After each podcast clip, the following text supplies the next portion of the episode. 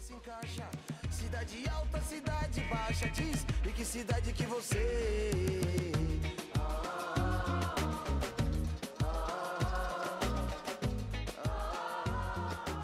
Fortaleza configura-se atualmente como a quinta maior cidade do Brasil. A capital cearense abriga cerca de 2 milhões e 600 mil habitantes distribuídos em 12 secretarias regionais diversas. A metrópole é a cidade mais densa do país e sofre intensos processos de crescimento desordenado e de financiarização da moradia e do solo urbano. Os impactantes números sobre a cidade não param por aí.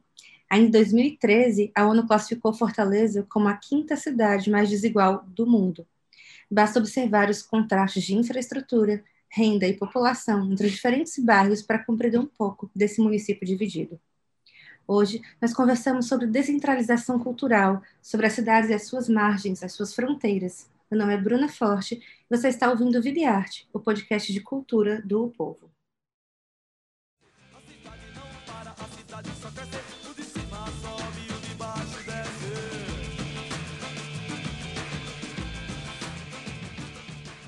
No último episódio da segunda temporada do podcast Vida e Arte, nós recebemos o poeta, jornalista, pesquisador e doutorando em sociologia pela Universidade Estadual do Ceará, Rômulo Silva.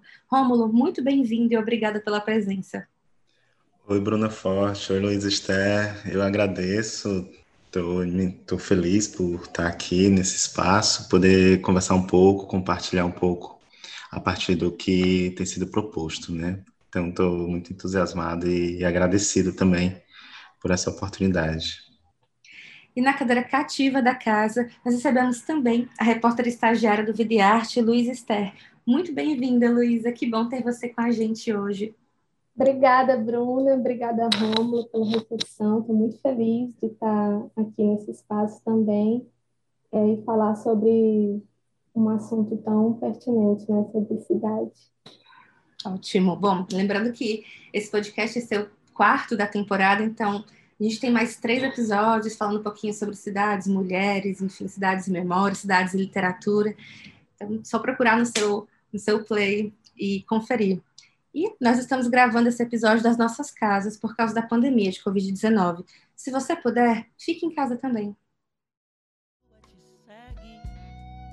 No céu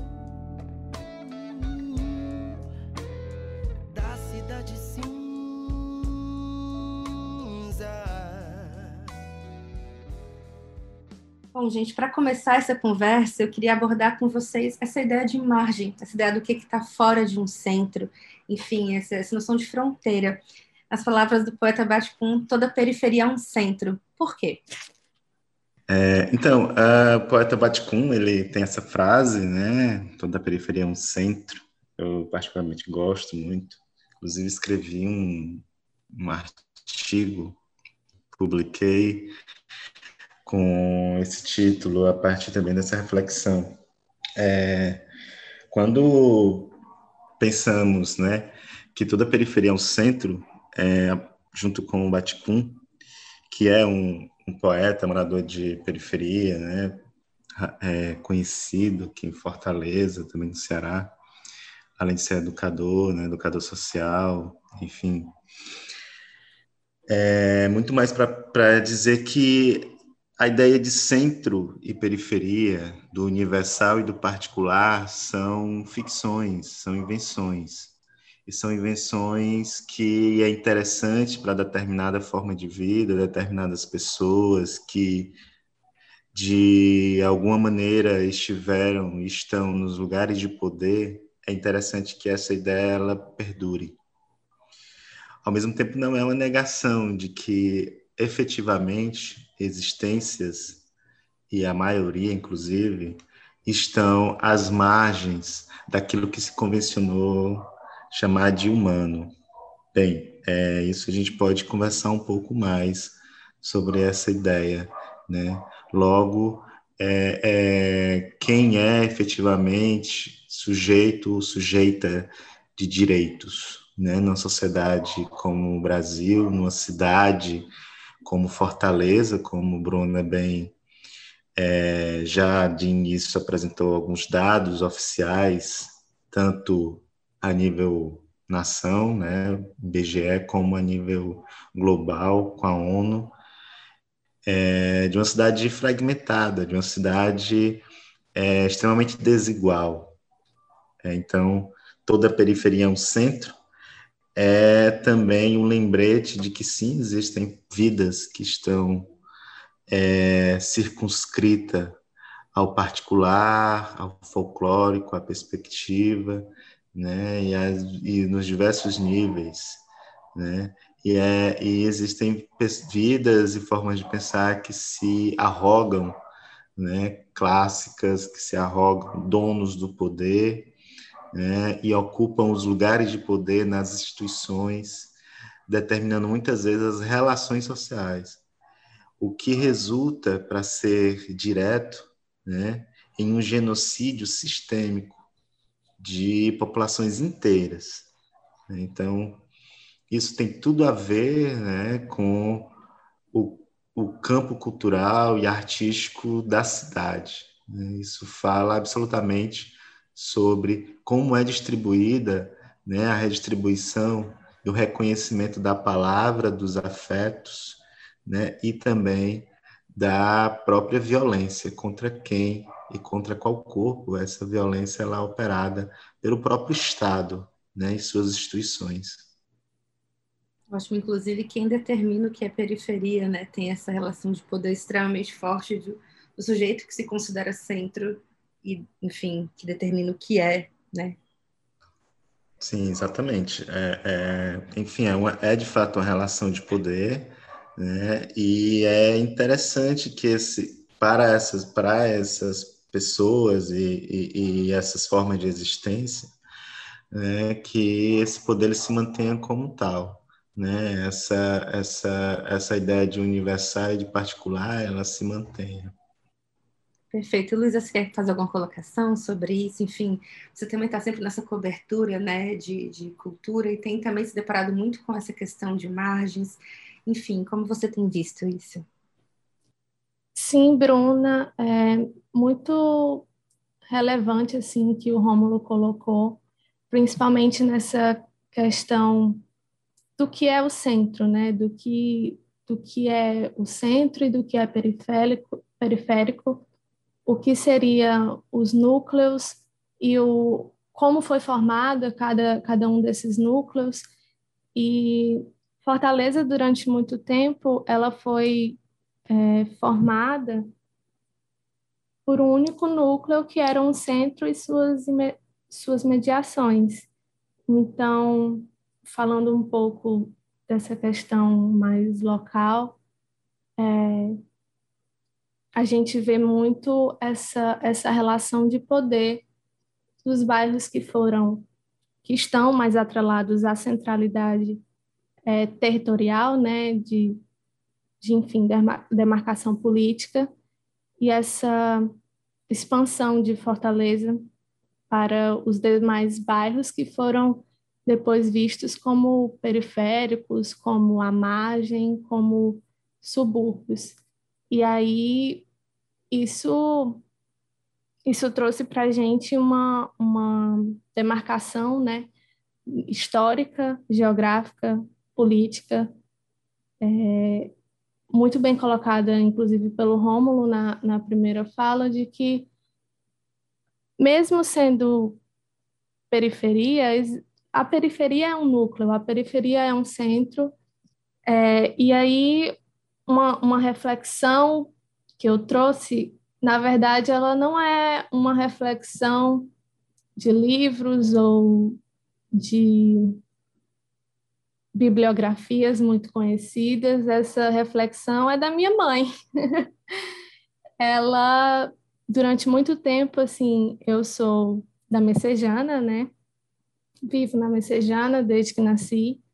Sou sou desse lugar e me coloco sempre como desse lugar. E a minha mãe, uma coisa que ela sempre me disse é que ela nunca precisa sair daqui, porque aqui é um centro e aqui é um mundo, é o nosso mundo. Eu não preciso, digamos que, cruzar a cidade porque eu exalto o meu lugar. E aí a gente tem essa, essa nesse paradoxo, né?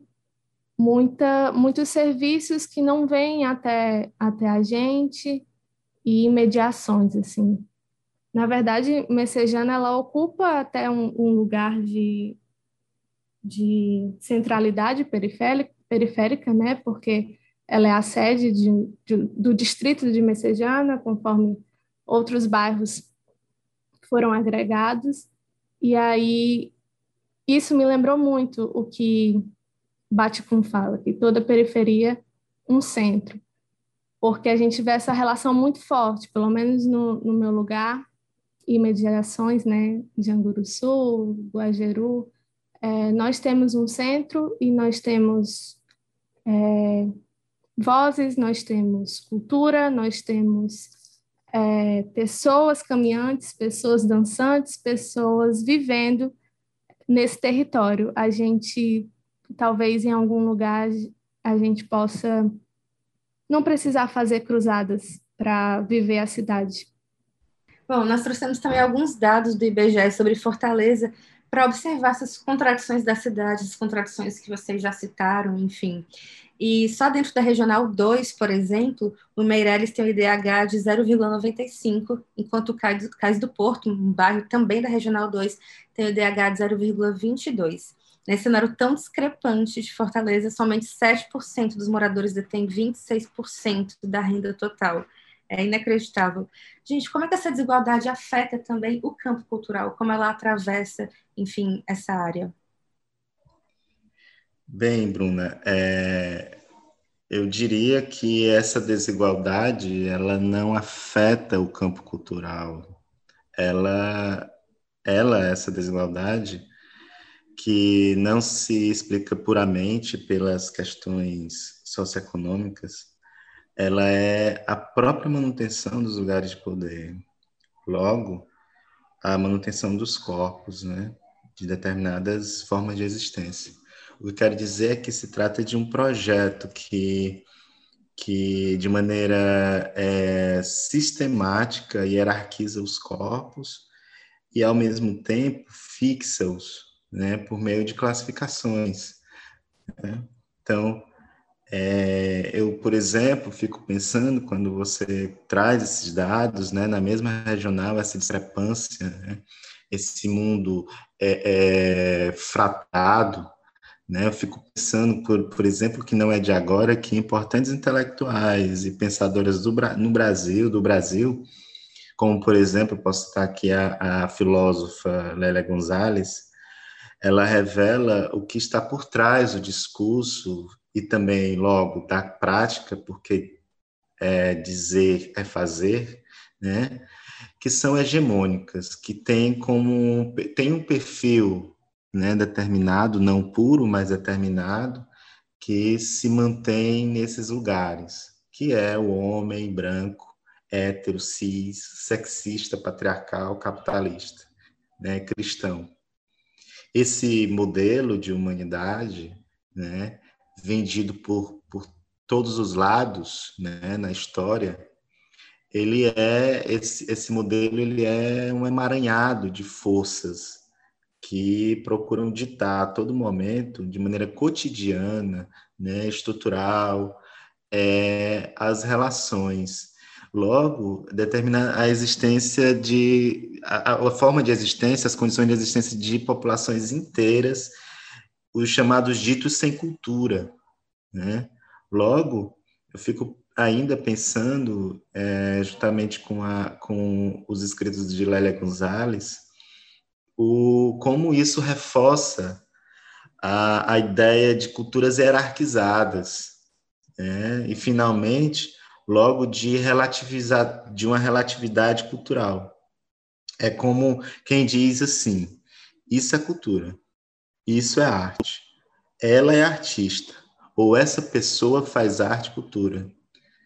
Já isso que vocês fazem não é arte, cultura. Isso é vadiagem, isso é vagabundagem. Fortaleza é, sem dúvida, concordo com, com você, infelizmente, né, sem dúvida, uma cidade fraturada por essa força hegemônica. Eu ainda diante disso, eu me pergunto: né, quem respira arte e cultura na cidade de Fortaleza? É, a minha pergunta ela precisa ser lida, so, é, na verdade, é sobre quais condições se respira arte e cultura na cidade. Então, a nível, por exemplo, né, se a gente for pensar a partir da, da produção do conhecimento, a nível que chamamos de ontoepistemológicos, isto é, a nível dos campos do saber e também os, é, é, de quem produz esse saber, né, que é a ideia desse ser que eu acabei de mencionar, há mais de 500 anos no mundo, por exemplo, o chamado, que é o chamado mundo moderno, tem sido efetivamente construído é, sobre a ideia de humano logo de pessoas que são reconhecidas como sujeitas, como sujeitos de direitos, a partir de uma imagem particularmente provinciana de humano. Então, em outras palavras, para, enfim, para a gente pensar né, de outra forma, ainda vivemos em um mundo em que as pessoas elas são enquadradas como pessoas dignas e outras como pessoas indignas, até mesmo de algo que é tão fundamental, que é a arte e a cultura. É a partir disso que podemos, por exemplo, perceber o que está em jogo na distribuição das, e, nas formas também de gerência do fazer políticas públicas nos níveis municipais e estaduais. Né? A gente pensa, por exemplo, o caso do Ceará e, e de Fortaleza. Temos uma política pública de, ju, de juventude. É, é, me faz perguntar se, se temos uma política pública de juventude municipal. Eu responderia que não. Efetivamente, hoje não temos uma política pública de juventude, né, que é, inclusive, a que se arroga produtora de arte e cultura na cidade. O que temos é um projeto de determinado governo para interesses particulares de determinadas siglas e coligações partidárias.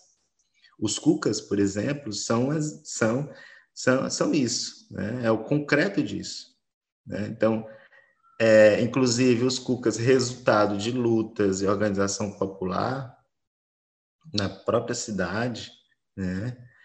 todos os equipamentos de arte e cultura localizados nas periferias da cidade estão a mercê de uma lógica vertical, que também é seletiva e dá descontinuidade, inclusive da mesma, né, da mesma política, pois ela está constantemente em dependência de, do que chama de renovação do, do plano de gestão, né, de plano de gestão.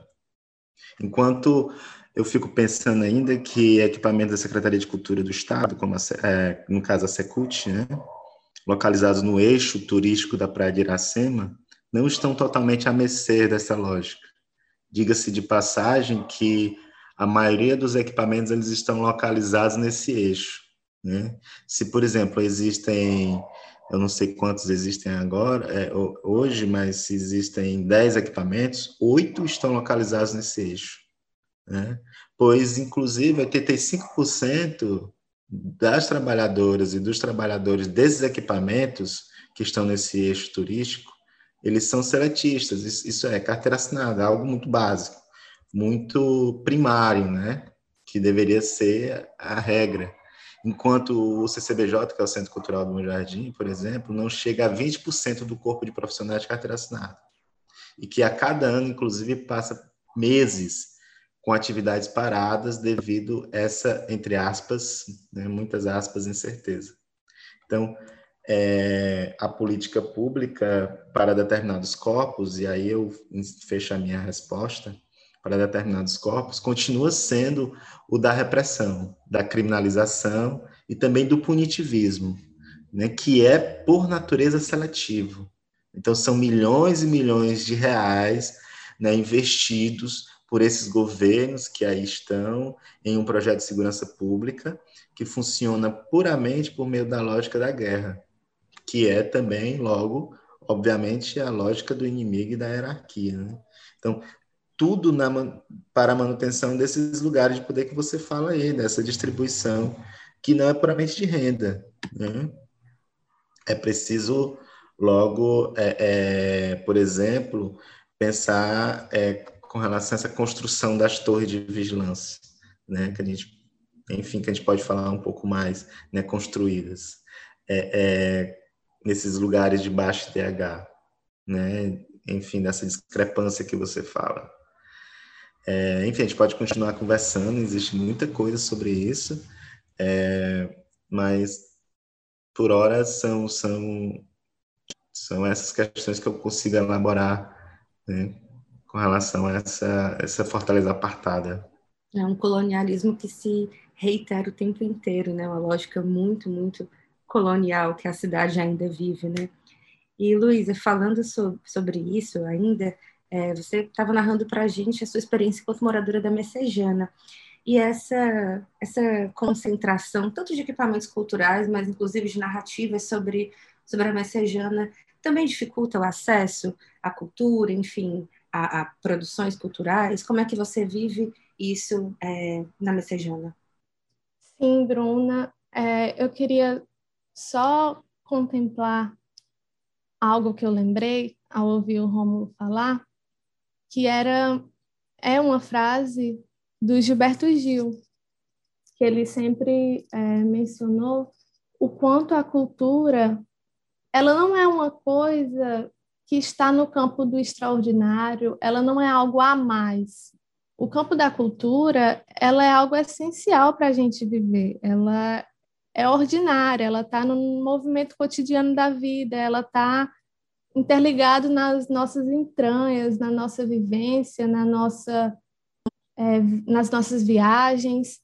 A cultura ela ela está o tempo todo com a gente. Quando a gente vê esses IDHs tão discrepantes dentro de um, uma distância muito pequena até, né? Porque a gente está falando de uma cidade. É, a gente percebe o quanto que a cultura periférica ela é muitas vezes tantas extraordinariamente vezes é, colocada como algo uma perturbação algo indisciplinado subversivo que não vale a pena explorar, não vale a pena é, exaltar ou não vale a pena realmente divulgar, é, colocá-la mesmo como uma política pública para aquelas pessoas, né? E aí a gente vê muitas vezes uma, uma outra vivência sendo é, colonizada, como você falou, Bruna. Como a gente a gente percebe que há muitas vezes uma, uma força é, que, coloca, que nos coloca como menores ou como é, não cultura, assim, digamos. E aí, para falar sobre isso, sobre a, a, relação com a Messejana, eu queria até mencionar que Messejana, ela foi uma cidade, um município independente, até 1921. Então, a gente está no ano em que Messejana completa 100 anos, em que foi anexado pela última vez a Fortaleza. Desde, assim, da década de, de 70, Fortaleza, que era formada por um único núcleo, né, que a gente já falou, ela passou por esse processo de descentralizar. Mas Messejana, ao mesmo tempo que tem uma relevância cultural enorme, para o estado do Ceará, pois, enquanto município, foi o lugar onde nasceu um dos maiores romancistas do país, que é José de Alencar, né, autor de Iracema. Ao mesmo tempo que tem uma relevância cultural tão grande, ela não é vista ou não é notada, ou é muitas vezes esquecida por isso. A gente vê várias vezes José de Alencar sendo colocado como fortalezense, né, quando na verdade ele é messejanense. E nessa perspectiva, quando a gente passeia por Messejana, a gente consegue visualizar mesmo, para além da, das, das reflexões, assim, no, no visual você consegue ver o que, quais demandas é, o poder público está oferecendo para aquela cidade, né? Que no caso hoje é bairro e distrito de Fortaleza. O que eu estou querendo dizer é que Messejana, apesar de tamanha é, relevância cultural, ela está sedenta por equipamentos culturais que protejam essa memória afetiva, essa memória histórica do nosso lugar. Ótimo, bom. Bom, falando um pouco sobre, sobre outros bairros também, Rômulo, você é um dos integrantes do Sarau da B1, né? Esse sarau que acontece desde 2015 no coração comercial de um dos bairros mais vulnerabilizados de Fortaleza, o Grande Janguruçu. Como é que surgiu o sarau? Você conta um pouquinho mais sobre essa história para a gente, sobre o que é o sarau da B1?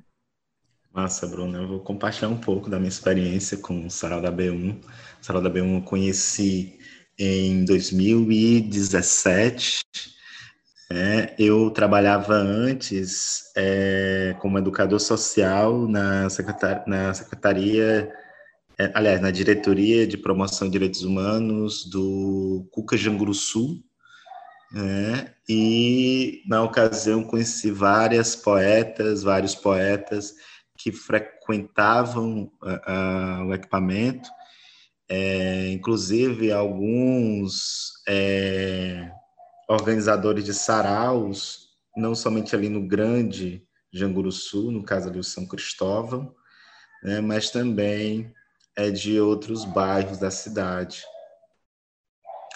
É, e aí eu fui é, praticamente, vou dizer que eu fui praticamente levado, né? Foi, é um, foi um convite muito bonito que foi, chegou até mim de conhecer o Sarau da B1 né, em 2017. E aí, na ocasião, eu tive, a, eu tive a alegria de conhecer o Sarau no dia que o Sérgio Vaz estava aqui, né, inclusive no próprio Sarau. Era aniversário do Sarau. Então, o, o Sarau ele existe há mais de 10 anos. Né? É, Samuel Denke e outros amigos eles se reuniam na Associação de Moradores né, do São Cristóvão, ali pertinho onde hoje é, é o Cuca Janguruçu. Né? No lugar do Cuca Janguruçu existia, olha como isso é simbólico, existia a delegacia, né? É, acho que é o trigésimo, se eu não me engano. E aí o trigésimo foi, né, de, depois de muitas reivindicações, né, dos do movimentos populares, né, dos, dos, dos movimentos, é, enfim, reivindicando um equipamento de arte e cultura para as juventudes, que nasce então aí a, a, a, o Cuca, né, os Cucas, primeiro Cuca da Barra, depois o do Janguruçu, é, surge ali naquele lugar o, o Cuca, né? E aí o Samuel Denker, junto com, com outros amigos, eles conseguem fazer alguns saraus, né? Que era minimamente, era basicamente, é, eles se reuniam, né? É, para ler poesias, sejam poesias autorais ou poesias de outros e outras poetas, né? Sejam famosos ou não. Ah, era minimamente a ideia era minimamente realmente se encontrar né? essa ideia do encontro é que guarda a potência do fazer cultura e arte né? Da qual estamos falando aqui. E é, ao mesmo tempo é simbólico como como apesar né? Apesar do, de um de um quadro que a gente estava falando anteriormente né?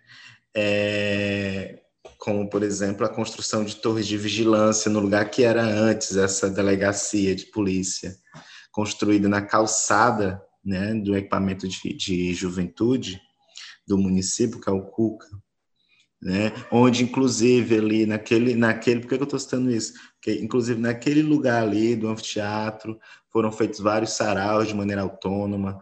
Um dos maiores, né? Falando de arte, cultura, de, de encontro, um dos maiores bailes, eu digo maiores no sentido de, de conseguir reunir um, um uma população numerosa de, de participantes semanalmente, que foi o Cuca Roots, que reunia 2.200 pessoas é, por semana, toda terça-feira, né? E aí se constrói então uma torre de vigilância, também no mesmo ano que eu conheço o Cuca, o aliás, o Sarau da B1.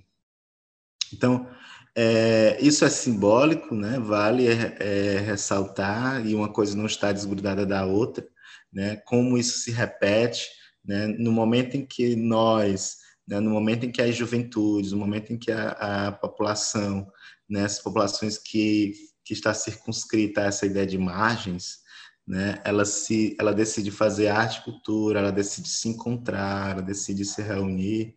E aí o, o Sarau da B1 é exatamente isso, a reunião de poetas, de interessados em poesia, né? Como a, a, a, políticas públicas que sempre existiram, e aí essas são efetiva, efetivamente políticas públicas, mas são políticas públicas ostensivas, né? É, que tem por, por princípio a ideia de inimigo, né, elas são mobilizadas para, é, enfim, para dissolver né, esses lugares de encontro, como o Cuca Roots, que durou um ano, né, é, e reunia 2.200 pessoas, o Sarau da B1, né, que é, existe até hoje devido à a, a, a Covid-19, né, deu uma pausa, né, parou presencialmente, mas existem os encontros e lives, né? É, os encontros de sarau em live, né? Tem se reinventado, pensado formas de, de, de se encontrar em volta da palavra, da poesia. Né? Então, é, a minha relação tem sido muito, muito essa de, de como poeta que eu, que como eu, como eu me vejo, né? E também como alguém que pensa criticamente, né? É, não somente com a academia, mas para além dela. Então, não sei se, se eu fugi um pouco da resposta, mas é basicamente é, é isso que, que, é assim que eu tenho visto o, o Sarau da B1, né? Um espaço de, de da palavra, né? E, sobretudo, eu fico pensando ainda que não há romantismo nisso. Né? É, a questão central que eu penso é que nunca se tratou é, de uma crítica à vida de forma abstrata, mas sempre de uma mediação sobre as condições que fazem da luta para estar e permanecer vivo, permane é, sobreviver. Então, é, poetas, pessoas é, jovens que antes né, estavam simplesmente é, é, enclausurados na ideia de bandido, de criminoso, né, que, que estava circunscrita a essa lógica, né, encontra com saraus, como o sarau da B1, como os diversos saraus que existem na cidade, né, como o sarau da ocupação, no Bezerra, como o sarau Corpo Sem Órgãos, no Ceará, o sarau é, Bate Palmas, no, no Conjunto Palmeiras, né, os saraus feitos no Serviluz, no Pirambu, né, é, esses lugares em que está em volta a palavra e está no centro da história a palavra, né, e não é qualquer palavra, é uma palavra a favor e pela vida, né, ela é, ao mesmo tempo, a possibilidade de, de vida, né, de uma outra possibilidade de vida para muitos jovens. Né? Mais uma vez, não há romantismo nenhum nisso, né? mas é a possibilidade de outro mundo, de outros, de outros lugares, de pertencimento, de reconhecimento. Né? Então, é, então, esses e as poetas conhecem os saraus, de repente também estão fazendo poesia dentro dos cambão, né? E aí, além de, de efetivamente né, falar, falar é existir, né? Falar é existir efetivamente, elas também conseguem o ganha-pão, né? Por meio das contribuições dentro dos ônibus. Então, é, há poder na, na, na palavra, né? E é por isso que esse projeto, né, o projeto Genocida, de mais de 500 anos, ele busca efetivamente o silenciamento e o apagamento. Uma vez que colonizar é exatamente invisibilizar e silenciar né, corpos. Então, como se faz isso? Né? Então, existe todo um aparato né, que, que é mobilizado para isso, né? para que a, as pessoas se mantenham, é, enfim, esses lugares de silenciamento e invisibilidade. Rômulo, perfeita a sua colocação. Eu gostaria de lembrar uma, algo que a Grande Messejana, da qual o Janguruçu também faz parte, né? É cerca de 40% do território de Fortaleza, é uma extensão enorme, assim. E, ao mesmo tempo, alguns bairros até tentam des desvincular esse status, né? Alguns bairros mais próximos do núcleo central de Fortaleza. E, e isso ocorre muitas vezes porque a nossa zona ela é muito, muitas vezes e tida historicamente como é, um território visto à, à margem mesmo. Mas, ao mesmo tempo, há uma população que se reinventa, uma juventude que se ergue para promover a nossa cultura, para mostrar outras perspectivas de mundo, né, outros olhares, para mostrar os nossos olhares. E, e nisso, Romulo, eu queria, é, a gente falou bastante sobre acesso, mas o debate ele também não é só territorial, né, é racial também. E eu queria saber de você o quão relevante é a gente racializar esse debate sobre a cidade. Massa, massa, Luísa. É... Bem, é, eu penso, Luísa, que a questão racial ela não está des descolada é, das múltiplas matrizes de violência, né? Muito pelo contrário, eu penso que a questão do racismo e da raça, ela é esse lugar mais, digamos, entre aspas, bruto, né, visível, né, de um cálculo, de uma forma de dominação, né, efetivamente contra corpos pretos. E eu digo isso é, não num mero achismo de um homem é, preto, morador de periferia né, na cidade de Fortaleza, mas porque a história ela é incontornável. O fato de que milhões né, incontáveis de corpos pretos viraram efetivamente mercadoria. E, e mais do que isso, esses milhões de corpos, os que sobreviveram, é, servem aí como esta base para o que chamamos de mundo moderno, né? É, não só nessa lógica, nessa lógica é, é, econômica, mas também.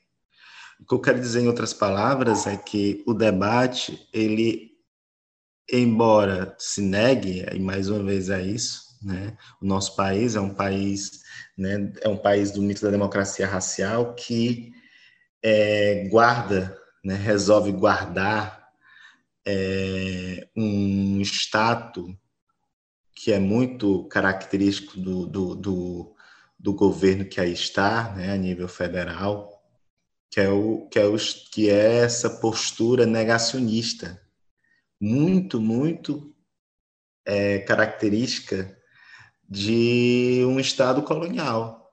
Né? Então, o, a estratégia negacionista de, de dizer que debate X ou debate Y ela não é racial é uma estratégia. Quando o que, em outras palavras, eu estou querendo expressar aqui é que todo debate ele é racial. Ao mesmo tempo que eu falo, portanto, de gênero né, e sexualidade, ao mesmo tempo eu estou operando e pensando na questão da raça e do racismo, assim como na questão socioeconômica. Por isso eu resolvo, né, eu, Rômulo, resolvo pensar essa ideia de força. Uma força colonial, uma força que não se quer ouvir, não aprendeu a ouvir, né? é uma força que é um emaranhado, que situa corpos, né? e que diz que distribui de maneira desigual né, a palavra, o afeto, né, a, a, e, portanto, o reconhecimento, logo a ideia, a ideia de quem é artista, quem produz ou não cultura nessa cidade. Então, é, a gente é, olhamos e, e, pensamos como funciona, por exemplo, o cálculo das estratégias digitais na cidade. Quais são os grupos que, ano, entre ano e sai ano, é, veja bem, abrindo um parênteses, eu sou contra né, radicalmente a política de editais. Né? Os editais é uma conquista também, inclusive, dos povos, né, das lutas sociais. Estou dizendo que, mesmo assim, essa política de edital, que é, de uma, que é uma política de um Estado que é branco, que é masculino, que é genocida, ele é instrumentalizado. Ele é instrumentalizado e beneficia determinados segmentos, inclusive no campo da arte, da cultura, do Estado e da cidade. Então, essa distribuição ela é, ela, ela é desigual. E aí eu fico pensando mais além. Né? Se você, por exemplo, for é, é, quem é trabalhador da cultura né, e da arte que está nos ouvindo agora, sabe que para, enfim, dar um curso, para fazer muitas vezes a sua arte por meio de, de determinados mecanismos dispositivos do próprio Estado, seja pelo governo municipal ou estadual, ele precisará ou ela precisará de um MEI. E um MEI ele é nada mais nada menos que um conjunto de conhecimentos burocráticos, né, que dá uma certa agência para essa pessoa. Em outras palavras, quem pode ser MEI, quem tem as ferramentas e o conhecimento para ser um microempreendedor individual, logo vender ou viver da sua arte, da sua cultura, entende? Ao mesmo tempo, é, ao mesmo tempo que isso acontece, acontece também essa distribuição desigual, né? E também uma racionalidade nesses editais que logo de cara, né? Vários poetas, vários artistas da cidade, uma galera fica de fora, fica de fora, né? Não chega nem a se inscrever, não chega nem a concorrer efetivamente a, a esses recursos. Então essa distribuição de recursos ela é extremamente desigual. Então, é, não se trata aqui. Por que eu estou falando tudo isso? Porque falar de raça e de racismo é falar de poder. E o poder, ele é exatamente esse emaranhado, né? Dessa distribuição e redistribuição de recursos, né? de, de, de oportunidades, numa cidade que os dados mostram, mas é preciso muitas vezes ter dados oficiais para, para isso, né? E olhe lá, eu acho que é extremamente apartada, né? extremamente desigual. Né? Vivemos efetivamente, gente, em uma democracia sitiada, e sempre foi assim, infelizmente. Né? Uma democracia sitiada em que determinadas zonas, como vimos nos dados, têm os direitos básicos essenciais previstos pela ideia de direitos humanos, que é uma delas é a arte e cultura. Né? Mas quantas, quantas pessoas não têm, dire... não, não têm direito à alimentação, à água potável? Né? Quantas, quantas pessoas estão passando fome cada vez mais nesse governo? Então, falar de cultura e de arte é impossível falar de política cultural e, e enfim, do campo artístico sem pensar essas questões. Né? Por muitos anos, por muito tempo, né, mídias, enfim, vários, vários lugares em que guardam a hegemonia com relação à produção do conhecimento e à difusão desse conhecimento, né, tem ignorado é, esse debate que Lélia Gonzalez, que eu citei no início, já vinha falando quando ela pensava o, sexi, o racismo, o sexismo no Brasil, né, de como, de como a, a, essa economia da arte, da cultura e dos corpos, elas são extremamente desiguais. Quem é que entra pelo portão da frente e quem é que entra pela porta de serviço? Quais são os corpos que limpam privadas, juntam lixo? Não se trata de, obviamente, de um, de um, de um, é, de dizer que esses trabalhos são indignos, mas a fixar os corpos nesses lugares, os mesmos, os mesmos corpos, isso sim fala de uma indignidade, muito mais do que isso, de um racismo sistemático, né, que tem forte marca do servilismo, né, de um sexismo, de uma, de um, de uma, enfim, de uma violência tamanha que se naturalizou, que se naturaliza no nosso dia a dia, né?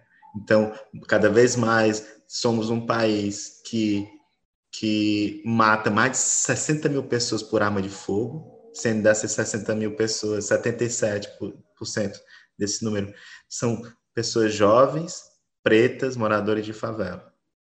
Então, como, como falar de arte e cultura sem pensar todo esse quadro né, que é, está muito bem estruturado? Daí a gente não, não, é, não, é, não, é, não é de se pasmar, não fica, enfim, não fica surpreso, né? Na verdade, é essa palavra, que a maioria dos equipamentos de arte e cultura está no eixo cultural, está no eixo turístico, aliás, da cidade de Fortaleza. Quem, ah, para quem é arte e cultura nessa cidade? É, para qual, quais corpos? E quem faz arte e cultura? Quem consegue sobreviver de arte e cultura nessa cidade? Então, a galera tem se reinventado. Efetivamente, é, Bruna e Luísa, a galera, e temos visto isso, tem se reinventado.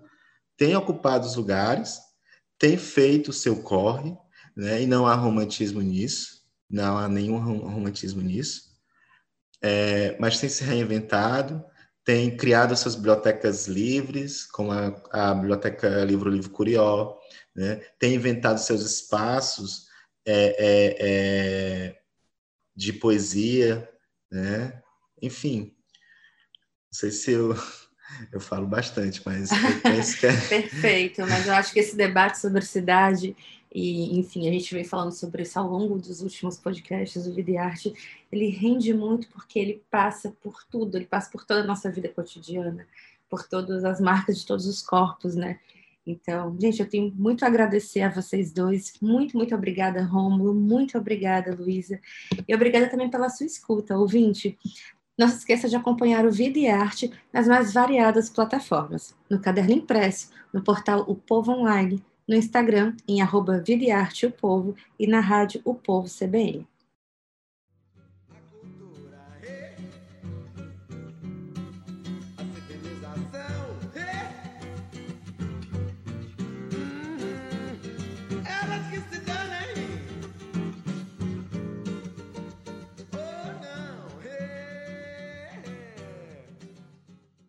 E para encerrar, nós vamos então para o nosso quadro Poucas e Boas, em que cada um de nós vai dar uma dica de programação de livro, de um disco, de uma série, do que quiser falar, do que quiser indicar para, enfim, para os nossos ouvintes. Eu vou começar contigo, Luísa, por gentileza, qual é a tua dica de hoje?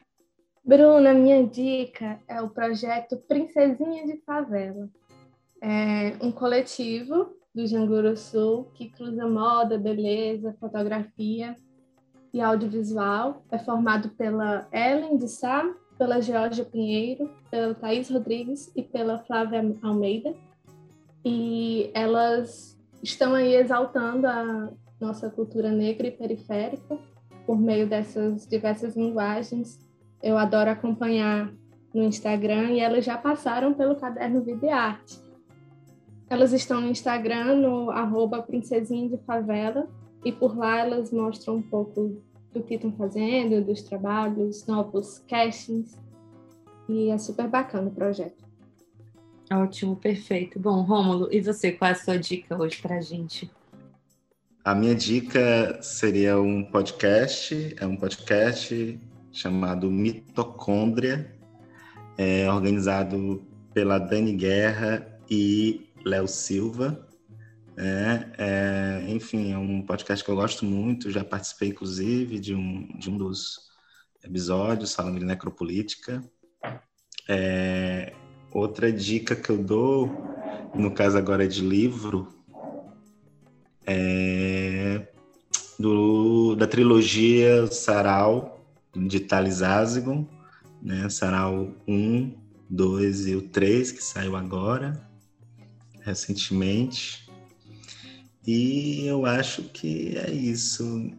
Não sei se tem mais algumas coisas. Tem... Sempre surgem muitas dicas, né? De repente. Olha que legal. O Thales é o nosso convidado do último podcast, agora do mais recente, terceiro. Aliás, logo anterior a esse, sobre a cidade e os livros. Então, dá para acompanhar também essa entrevista do Thales com a gente. Foi bem legal. Obrigada, gente. Bom, a minha dica é um livro que eu ainda estou lendo, mas estou gostando muito. É e se chama Um Apartamento em Urano, Crônicas da Travessia do Paul Bepreciado. É, o Paul, enfim, ele tem, tem uma crítica muito, muito forte, muito importante sobre esse sistema sexo-gênero, e são vários ensaios dele, é maravilhoso, é muito revolucionário, acho que, que são questões importantíssimas para a gente pensar. E é isso, gente. Muito obrigada novamente. Adorei essa conversa, adorei encerrar a nossa, a nossa temporada do podcast Vida e Arte com vocês dois. Eu quero agradecer a, a Bruna Forte, a Luísa, a Esther por esse, esse momento, enfim, que, de troca, realmente. É, muita, muita coisa que a gente poderia conversar sobre, sobre a questão da cultural, a produção cultural de Fortaleza, do estado do Ceará, né? e, e, também esse diálogo com a Luísa, né? a partir muito da, da realidade da messejana e a sua história. Quero agradecer aí é, pelo convite e dizer que estou, enfim, disponível, né, sempre que possível, para continuarmos conversando e trocando é, mais. Então, a minha gratidão aí. E a cada uma, é, cada pessoa que, enfim, é, ouviu, né, e esteve atento aí nesse podcast. Obrigada, Rômulo. Obrigada, Bruna. É, obrigada, ouvinte muito feliz de estar aqui conversando sobre cultura e as margens. E por hoje é só. Você pode escutar o Vida e Arte, o podcast de cultura do povo, em todas as plataformas digitais: Spotify, Deezer, Spreaker e também no povo.com.br/barra podcasts. O podcast Vida e Arte tem a apresentação de Bruna Forte e Luiz Esther. A produção é de Bruna Forte. Este episódio teve músicas dos artistas Baiana System, Chico Science, As Bahias e Gilberto Gil. Áudio e edição, Mariana Vieira. Estratégia de podcasts, Diego Viana. Até a próxima temporada.